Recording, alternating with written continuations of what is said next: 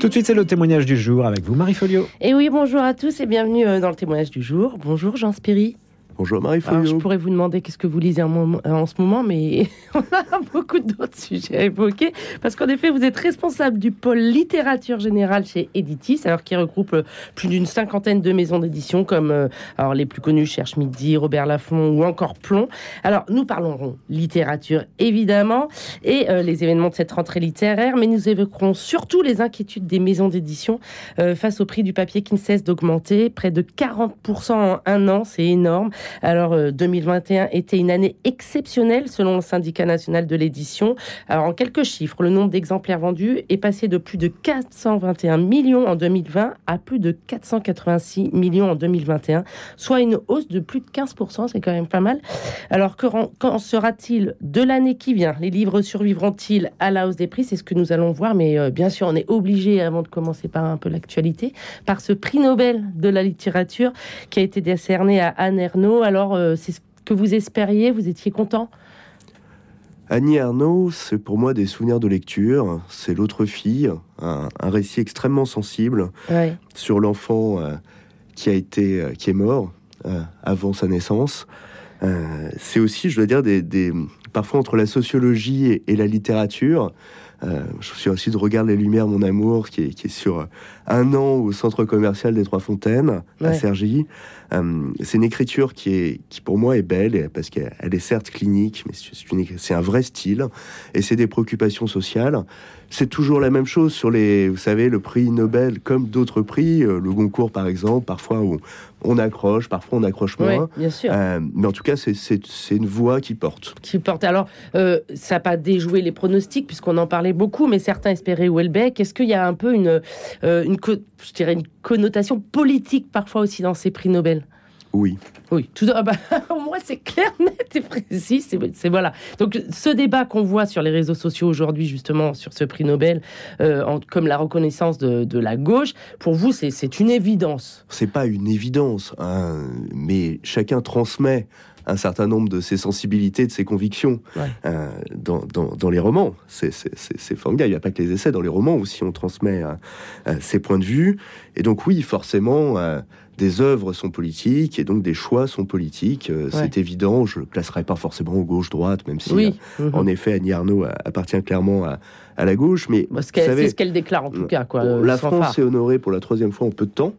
Euh, c'est déjà un très bon signe pour notre littérature, même si on a aussi des auteurs qui publient chez nous comme Murakami, qui auraient pu avoir ce prix Nobel. Et je peux en citer euh, des dizaines d'autres. Oui, parce que pour vous, c'est vraiment la reconnaissance de la littérature française à travers le monde. Ah, on a eu Patrick Modiano, mm. euh, on a eu Jean-Marie Gustave Leclésio. Je crois quand même, en, très peu de temps, c'est une vraie reconnaissance, oui, de la, de la littérature française. Et est-ce que justement la littérature française aujourd'hui a besoin de s'imposer dans le monde? Vous savez, on, a la chance d'avoir un monde francophone qui est extrêmement large, mais dans, lequel on ne diffuse pas encore suffisamment nos livres. Donc bien évidemment, il y a une domination de la littérature anglo-saxonne, question de la langue évidemment, mmh, mmh. Euh, et c'est important aussi de pouvoir mieux faire connaître la littérature française, euh, et pas seulement euh, dans les pays francophones, aussi en Inde, en Chine, dans des nouveaux marchés émergents du livre, et, même tout bêtement aux États-Unis, où on a des échanges plus forts, mais c'est bien de la faire connaître euh, sous différents aspects. Pourtant, elle a quand même une, place certaine dans le monde, cette littérature française. Elle est pas, elle dépérit pas. Ah non, elle est traduite très largement. Il n'est pas rare qu'on ait des livres traduits dans 50, 60 pays, notamment quand même principalement européens. Euh, mais encore une fois, il y, a des univers entiers où la diffusion des livres est faible. Mm. Euh, et c'est un de nos défis de les faire connaître euh, dans ces nouveaux continents de lecture, en tout cas nouveaux continents pour la littérature française. Mais d'amplifier les échanges dans les deux sens d'ailleurs. la littérature africaine prend de la place de plus en plus, qu'elle soit francophone ou anglophone, dans nos livres étrangers. La littérature asiatique aussi mais je pense qu'on est au début, voilà, de, davantage d'échanges. En tout cas, je le souhaite. Hmm. Alors, on va revenir quand même à la rentrée littéraire, parce que la rentrée littéraire, c'est quand même pas moins de 490 nouveaux romans qui sortent jusqu'en octobre.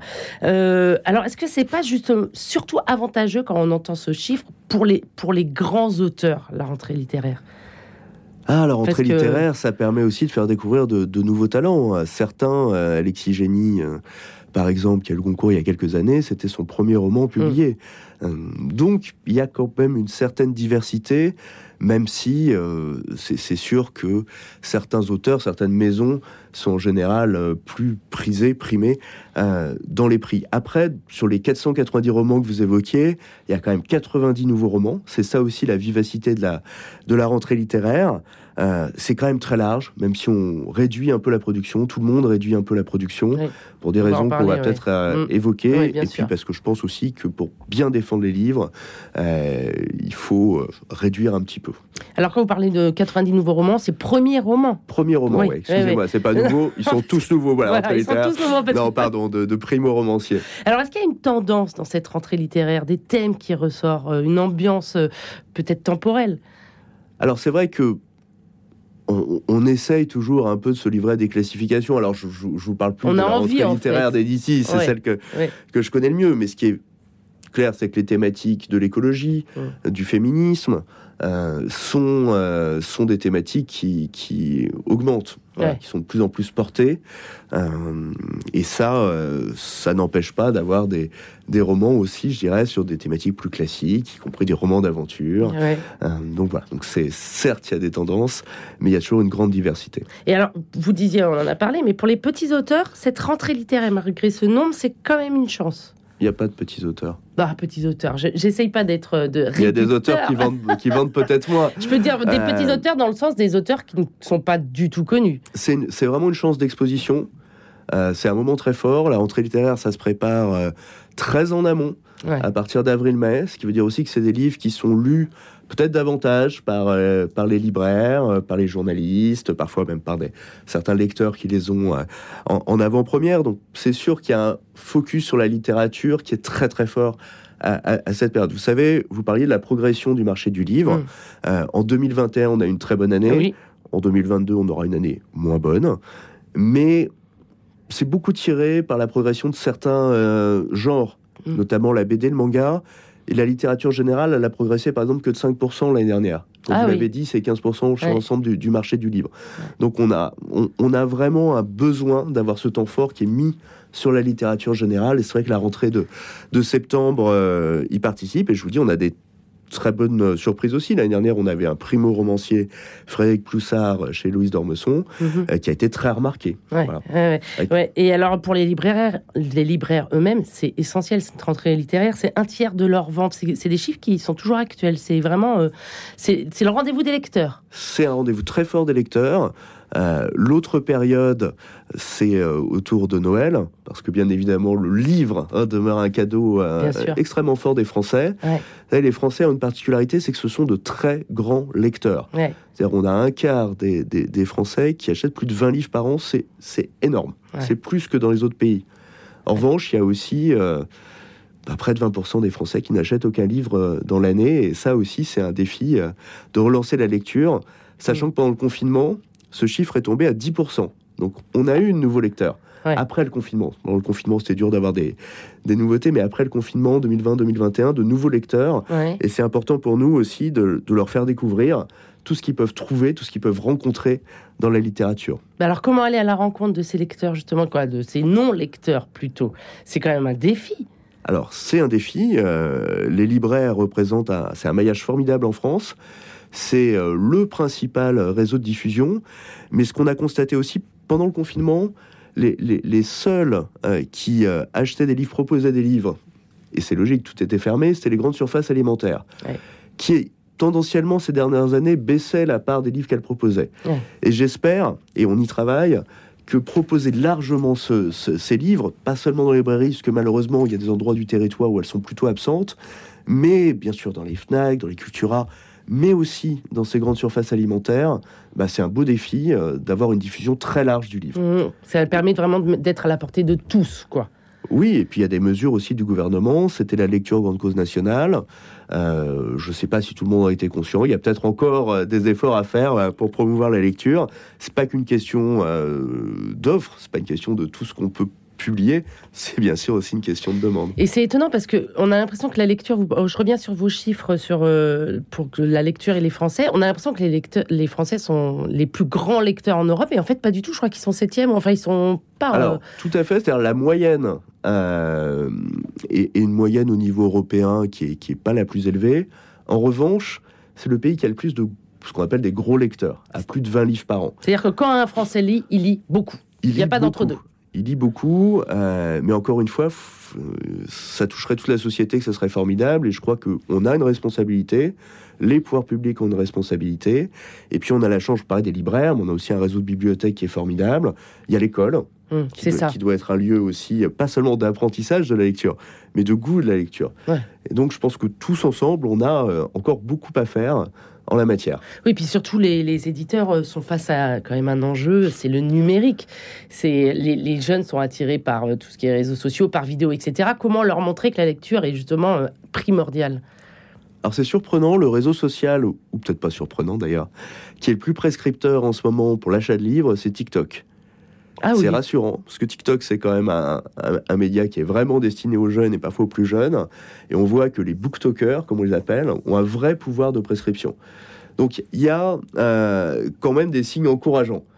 Après, c'est sûr que le pass culture a été formidable. Euh, pour l'achat de livres. Vraiment, ça, a été une, très bonne mesure. Donc là, on a vu que les... Parce que le pass culture, ça, ça touche beaucoup de, produits, pas que le livre. Et on voit que finalement, les chiffres des livres augmentent, que les jeunes vont acheter des livres. Très fortement. Après, c'est très, major...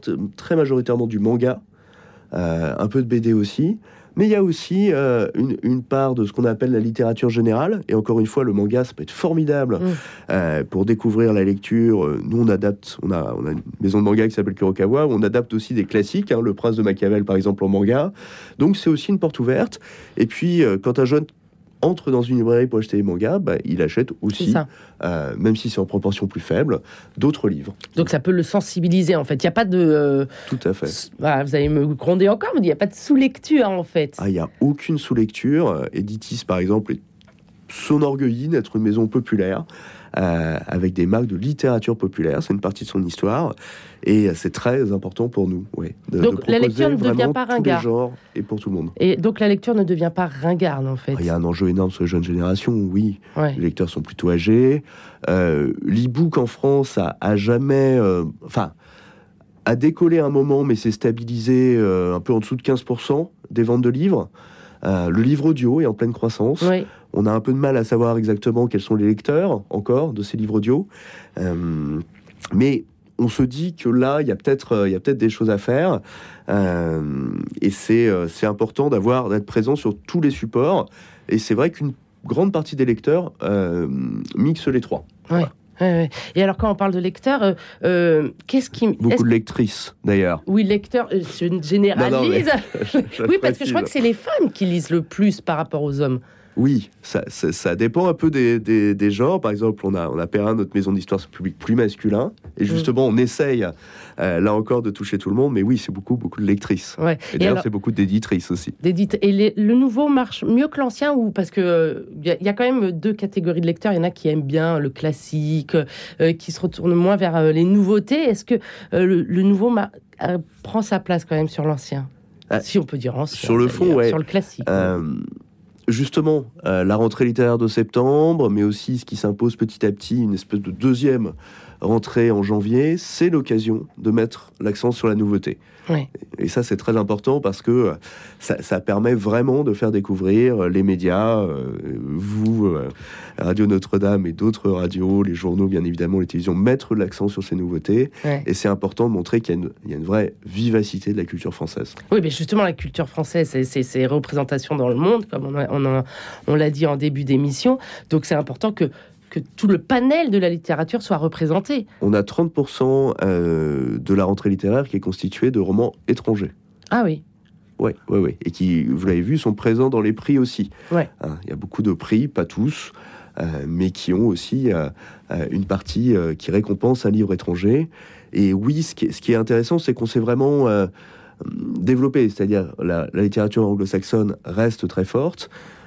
Mais c'est arrivé d'avoir des succès de romans allemands, de romans géorgiens, de romans vietnamiens, hmm. de romans originaires d'Afrique centrale, par exemple.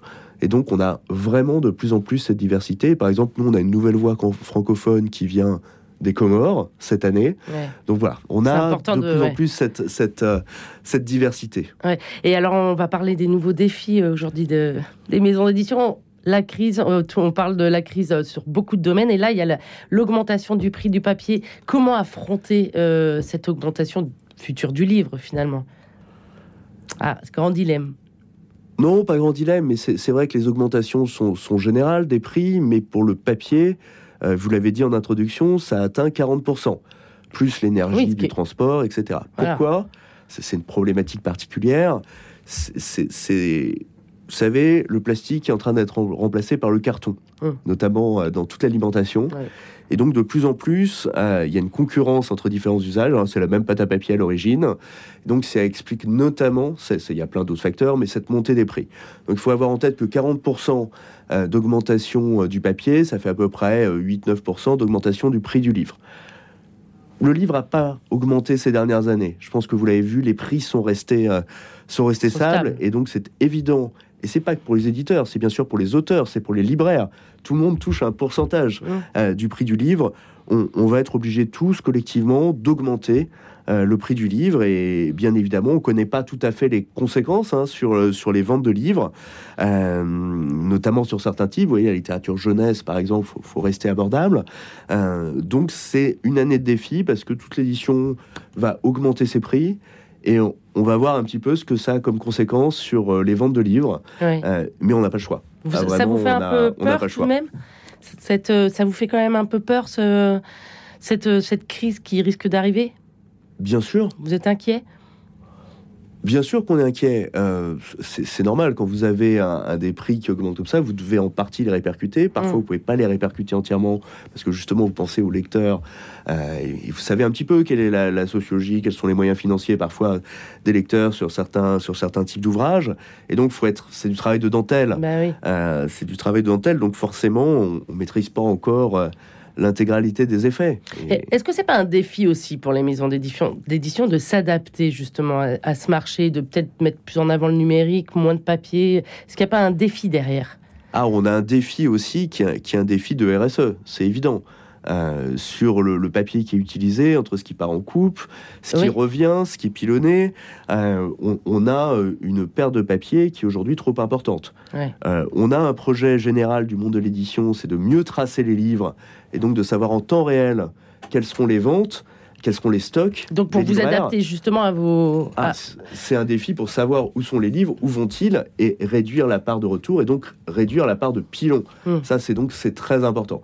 Après, l'essor du numérique, c'est pas nous qui le décidons. Hmm. Euh, c'est vraiment les lecteurs. C'est des hmm. habitudes de, de, de, lecture. Euh, il n'y a pas eu de, grands sauts hein, depuis ces dernières années euh, sur la lecture numérique. On est à peu près à la moitié hein, de, livres numériques par rapport à des pays comme, le, comme le Royaume-Uni euh, ou comme les États-Unis. On est même en dessous de l'Allemagne. On ne sait pas, peut-être qu'il y aura un saut technologique qui, mènera plus de lecteurs vers le numérique. C'est vrai que les prix sont, sont plus bas. Euh, on a aussi. C'est euh, plus pratique pour beaucoup, c'est ce qu'on dit. Pour certains, ouais. on a aussi des livres de poche. alors, il faut attendre en effet en général un an, mais les prix sont, sont plus bas. donc, on verra un petit peu quel sera le, le nouveau nouvelle euh, séparation, la nouvelle répartition entre ces différents modes de consommation du livre euh, à l'avenir. Et puis pour terminer, euh, pour un lecteur, en fait, un, un livre, c'est vivant. Donc est-ce que aussi le numérique, son côté froid, c'est plus compliqué en fait? Bah, Pour beaucoup de de lecteurs, de grands lecteurs, j'en fais partie. Euh, on mixe ça. voilà, on, arrive a les deux. Parce que parfois, c'est en effet, c'est commode en vacances, c'est commode pour, pour, pour plein de, de raisons. Mais euh, le contact physique avec le papier, le fait de le garder dans sa bibliothèque, de, pouvoir, de pouvoir le ressortir, ça reste quelque chose d'extraordinaire. Oui. Merci beaucoup, euh, Jean Spiri. et donc, je rappelle que vous êtes responsable du pôle littérature générale à Editit. Je vais y arriver. Merci beaucoup. Alors, demain,